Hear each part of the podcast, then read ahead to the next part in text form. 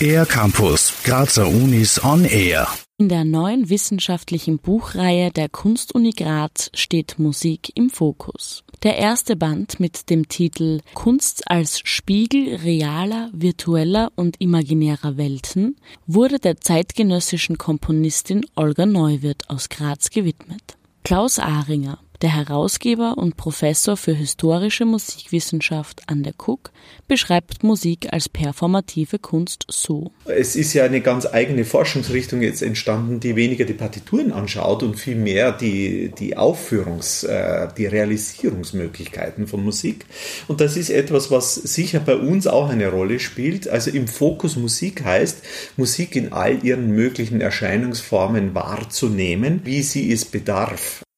Die Reihe will einen kritischen und aktuellen Zugang zu Musik ermöglichen. Die Herausgeberin Susanne Kogler, Professorin für Musikwissenschaft und ehemalige Leiterin des Archivs der Kunstuni Graz, spricht über die mit der Buchreihe verbundene multimediale Dokumentation und den geplanten Open Access der Bände.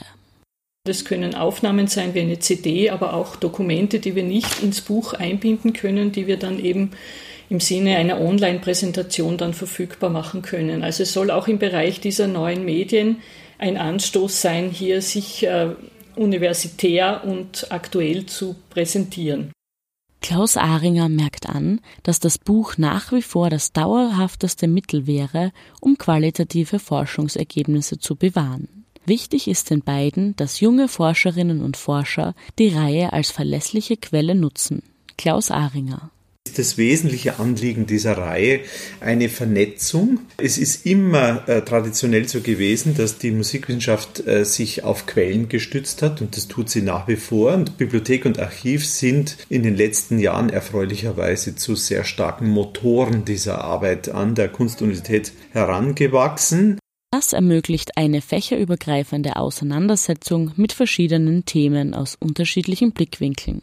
Susanne Kogler ist es uns eben wichtig, auch einen Reigen von Nachwuchswissenschaftlerinnen und Wissenschaftlern anzusprechen, ähm, eben auch äh, denen die Gelegenheit geben, in einer wirklich qualitätsgesicherten Zeitschrift zu publizieren oder auch eben sehr gute Qualifikationsarbeiten einer breiteren Öffentlichkeit zugänglich zu machen. Der zweite Band beschäftigt sich mit der Geschichte der Kunstuni Graz. Dieses Buch wird voraussichtlich Anfang 2021 erscheinen. Für den ER-Campus der Grazer Universitäten Valerie Therese Taus. Mehr über die Grazer Universitäten auf ercampus-graz.at